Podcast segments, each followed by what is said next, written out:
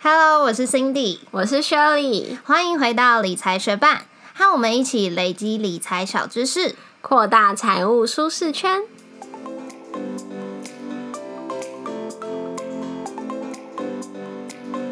我们今天想要回应的是 Lazy Kiwi Bird 留言，他给了我们五颗星，然后说我们相对古玩而言是节奏相对优雅的谈话性理财节目，也介绍了很多非金融科系的人不了解的专有名词。谢谢，谢谢 Lazy Kiwi Bird 给我们的五颗星。其实我跟 Shirley 都很喜欢古癌的节目，常常一更新之后，我们就会收听，然后一起讨论。只是说我们节目的调性比较不同。呃，如果你是刚进入股市的新手菜鸟的话，就欢迎你继续跟我们一起学习哦。节目准备开始喽！今天这集的节目，我们要来介绍特别股。股票分为很多的类型，我们一般买的都是普通股 （common stock），然而市场上还有一部分股票叫做特别股 （prefer stock），也受到很多投资人的青睐。那为什么会想做这集的节目？就是因为有学伴私讯我们，问我们可不可以多介绍一些特别股的特性。所以今天的这集节目，我们就会来针对说特别股是什么啊，还有它有什么普通股没有的优缺点。一一介绍，还有为什么公司要发行特别股呢？之后我们就会一起来做讨论。那 Shirley，首先你知道特别股是什么吗？我以前有查过资料，然后在我的印象中，它就是会有固定的配息，然后有些公司在需要募资的时候，银行也会透过买他们的特别股的方式来提供资金。嗯。特别我刚刚讲到叫做 prefer stock 吧，那它中文有另外一个名称叫做优先股，它是一个同时拥有债券还有股票特性的投资工具。那它也是混合证券的一种。那它与债券类似的特性就是它会有固定的配息。那与股票类似的特性就是它是跟股票相同的交易方式。然而特别股还是会有一些普通股没有的权利，但是同时间特别股的某些权利也会受到限制。那接下来我们就来针对它的优缺点来做一些介绍。先来讲讲特别股的优点。轩你现在对于特别股的优点有任何的想法或是印象吗？因为我那个时候好像是在创业相关的文章上面看到，所以我记得那个上面有写到说，如果公司需要清算的话，特别股会有优先得到清偿的权利。没错，特别股相较于普通股，它会有清算的优先权。当公司呃需要清算的时候，它的清算优先顺序会先是拥有公司债的债权人，再来就是拥有特别股的股东，最后才是拥有普通股的一般股东。那它还有别的呃优先权哦，像是它的股利分配优先权。刚刚有讲到，呃，特别股跟债券的特性很像，就是它会有固定的配息嘛。那特别股的股利的优先权是大于我们一般买进的普通股，所以如果是公司营运不佳的时候，我们都知道它就不一定会发放股利嘛。这时候无论是特别股或是普通股，我们都拿不到股利。但是当公司有股利要发放的时候，但或许钱又没有那么多，那特别股的股东就会优先拿到这些股利。嗯，那还有其他的优点，像是它的股价的波动相较于普通股，嗯，比较小，而且比较稳定。因为我们刚刚讲到特别股，它其实就是以配息为主嘛，所以投资人通常都是以长期获利作为目的。所以，如果股价攀升的太多，就会影响到特别股的报酬率。所以，特别股的股价通常就是相较于普通股比较稳定，就有点像债券。对，这就是它很像债券的特性。嗯，那再来讲一下特别股的缺点。你的印象中有任何跟特别股相关的缺点存在吗？就像我刚刚说的，我是在创业相关的文章上面看到嘛，所以它其实是写给创业家看的。然后创业家他们很害怕的一点就是，他们拿到了钱，可是失去了公司的管理权，所以才会把特别股作为一种募资的方式。所以在发嗯发放特别股的时候，他们是不会让特别股有投票权。没错，特别股其中一个算是缺点吧，它就是没有表决的权利。一般如果我们持有股票的股东，其实就会收到那个股东通知书嘛，然后要开会的时候，我们其实是可以去现场来表决投票的。但是特别股就不拥有这个表决权，所以其实它不会去影响到公司的经营权。那它其实还有其他的优点，像是利率的风险。刚刚讲到它跟债券很类似，它是属于固定收益型的商品，所以当市场的利率上升的时候，特别股的价格就会下跌。那除此之外，还有像是流动性的风险。呃，刚刚讲到特别股其实是呃股票市场其中一部分的标的，那它的。占比其实跟一般普通股是算是很小部分的，那它的成交量也是小于一般的普通股的，所以这就造成特别股的流动性会比较差，就拥有流动性的风险。还有一个是汇率的风险，有些特别股，嗯，比如说它在美国的交易所上市，但是它不是美国本地的公司的特别股。那他在发放股息的时候，假设他是哥伦比亚公司，他可能就会以呃哥伦比亚当地的货币来作为呃发放，但是呃刚刚讲到他是在美国交易所上市，所以他必须把这个发放金额再转换成美元，这时候就会有一个汇率的风险。最后来讲到那个提前赎回的风险，通常特别股会有一个赎回的日期，那它的赎回呃特别股。的时候就会依照它发行的面额被赎回，但是如果公司决定要提前赎回的话，投资人拿回资金之后，这笔钱他不知道干嘛，他拿去再次投资，可是这时候市场或许没有呃相同报酬或者是更好报酬的投资标的，那这也算是他提前赎回一个风险。所以特别股就是一种有债券特性的股票，然后特别股的优点就是可以。享有股利优先分配的权利，如果公司需要清偿的时候，也会有优先清偿的权利。但是特别股的缺点就是拥有特别股的股东没有公司的表决权，所以不会影响到公司的经营。然后在市场，因为它是固定收益的商品，所以市场利率上升的时候，它的股价可能就会下跌，因为大家跑去投资利率比较高的商品。嗯，没错。以上就是一些特别股的优缺点。广告一下，别忘了我们 Instagram 慢慢致富的抽奖还在如火如荼的进行中哦。九月二十号前去 follow 我们的 Instagram，还有在抽奖贴文上面留言，就有机会免费得到《慢慢致富》这本书哦。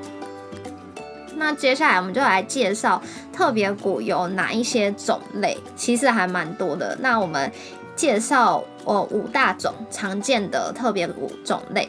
首先，现在讲永续跟非永续型的特别股。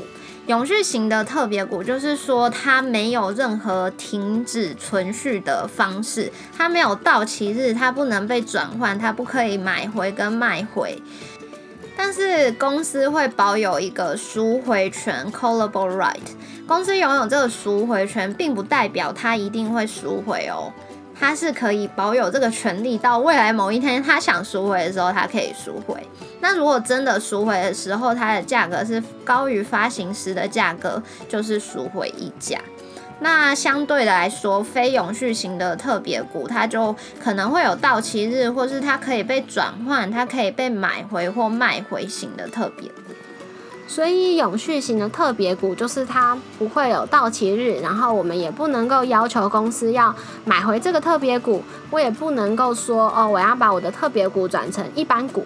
不过公司可以主动说他要赎回我的特别股。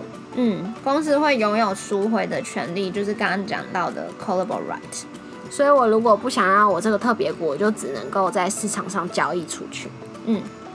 那所以相对来说，非永续型的特别股就是有到期日啊，或者是它可以转换、可以被买回、卖回的那种特别股。那第二种类的特别股来讲到可赎回或者是不可赎回型的特别股，可赎回的特别股就是说发行后公司可以依照发行的面额来赎回它。那相反的，不可赎回就是发行后不能被赎回。那第三种类型还有可累积型跟不可累积型的特别股。这个还蛮重要的，因为刚刚有讲到特别股，其实大多数的人都是想要呃从它的固定配息中来获益的嘛。那刚刚有讲到说，公司获利不佳，发不出股息的时候，特别股或者是一般股都会拿不到股息。可是可累积型的特别股，就是可以将股利累积到公司有营运的时候，再把之前没发放的份把它发放回去给股东。但是不可累积的特别股，就是说，假设公司经营不善，我这次没有拿到股息，它之后公司也不会补发给我，股利就不能做累积。再来，我们来说到第四种特别股，就是可转换型特别股跟不可转换型特别股。可转换型特别股就是说，你现在持有这个特别股之后，可以转换成普通股。但是特别股这种特别股在发行的时候，通常已经规定好说，如果之后要转换成普通股，可以转换成普通股的股数的数量是已经约定好的了。那假设你真的转过去。普通股那时候，普通股的股价较高的话，你就可以套利。但是这是一个单行道，就是说特别股可以转成普通股，普通股却不能转回特别股哦。就有点像上次讲到的博客下 A 股可以转成 B 股，可是 B 股没有办法转成 A 股。嗯，就是单行道。那最后来讲。呃，我们要介绍的最后一个分类的特别股，可参加型特别股跟不可参加型特别股。假设是可参加型特别股，就是说你除了有特别股的股利之外，你也可以去参加普通股的股利分配。那领取到的股息就会是特别股股利加上普通股股利。不过大部分的特别股都是属于不可参加特别股，所以领到的股息就仅有特别股的股利。好，那我们刚刚认识了特别股的分类方法。不过回到一开始说的，很多公司是为了要筹措资金，所以发行特别股。但是如果是要筹措资金的话，其实他们也可以选择发行公司债，或者是发行新股。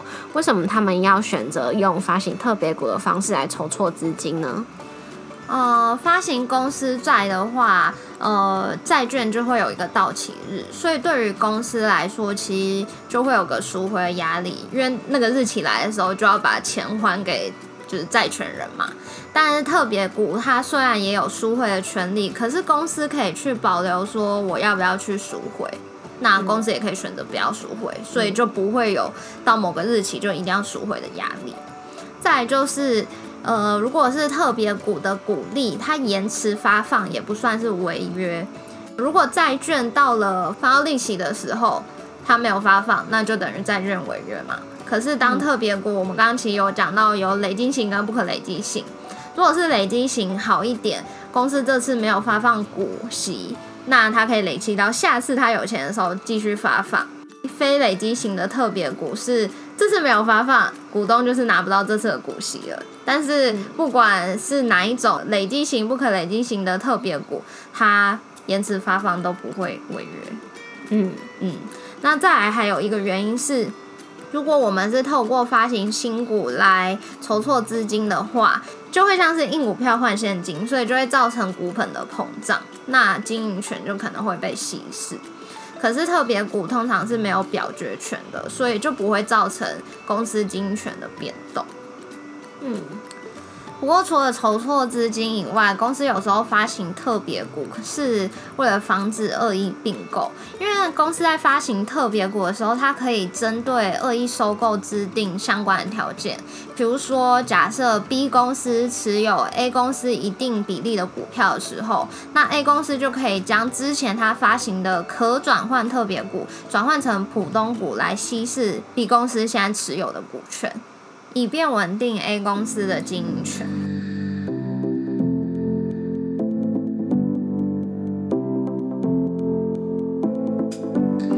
今天的节目就到这边，谢谢学伴特地私讯我们，告诉我们你想要听的内容。那也希望今天的节目内容你会喜欢，也邀请你到 Apple Podcast 帮我们打新留言，让这个节目被更多人听见。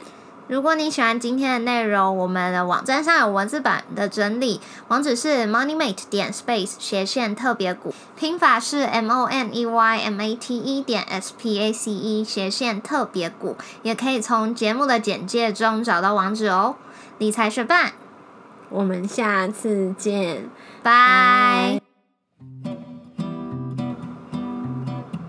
我前阵子不是跟你有抱怨我的牙痛吗？嗯哼，然后这件事就一直困扰我很久，然后最后牙医终于觉得不行，就是补牙已经不够了，就一定要根管。所以我前两个礼拜都在做根管治疗。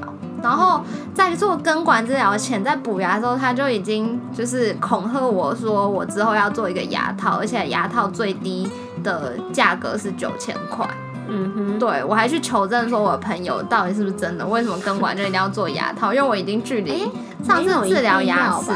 不一定要，但他们的说法就是说，如果花了那么多时间做根管，然后牙齿会变得很脆弱，你还不做牙套，那其之后吃东西很容易就碎掉你的牙齿，而且是真的，因为我姐大概前一两个礼拜做完根管，她吃洋芋片，牙齿都碎嘞，扯，她没有，她没有做牙套，洋芋片很，然后哦，还还有一个就是。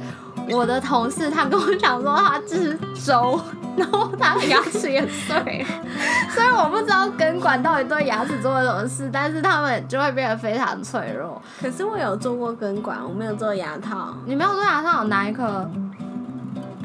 那颗？呵呵啊，那可能你没有做的很深，就你没有被你没有被弄得很，他可能挖的很深，不大，有可能，有可能，对。反正我就被恐吓说我要做那个牙套很贵嘛，结果最后一次根管，他居然医生跟我讲说我不能做牙套，因为我的牙齿长得太矮了，就是牙套会掉掉出来，因为它没有东西可以固定住，我的牙齿就这样突出牙肉一点点而已，好笑。对啊，但是也算省一笔钱。哎，我牙齿很高哎，你牙齿很大颗啊，我牙齿很小颗啊。